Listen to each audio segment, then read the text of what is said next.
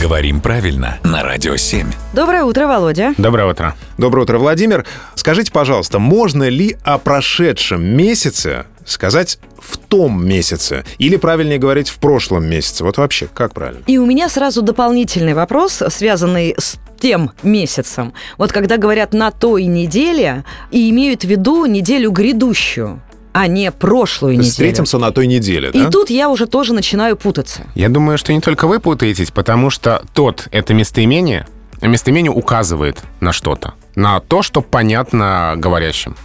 Поэтому, если вы точно знаете, что под тем месяцем, и вы, собеседник, имеете в виду один и тот же месяц, тогда можно так сказать.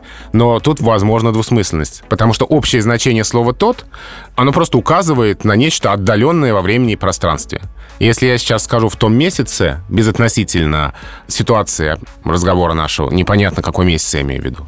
Так ага. что лучше уточнить, если есть опасения, что собеседник не поймет. То есть четкой аналогии между тем месяцем и прошлым нет. То есть временной. нет, да. Понятно, спасибо большое.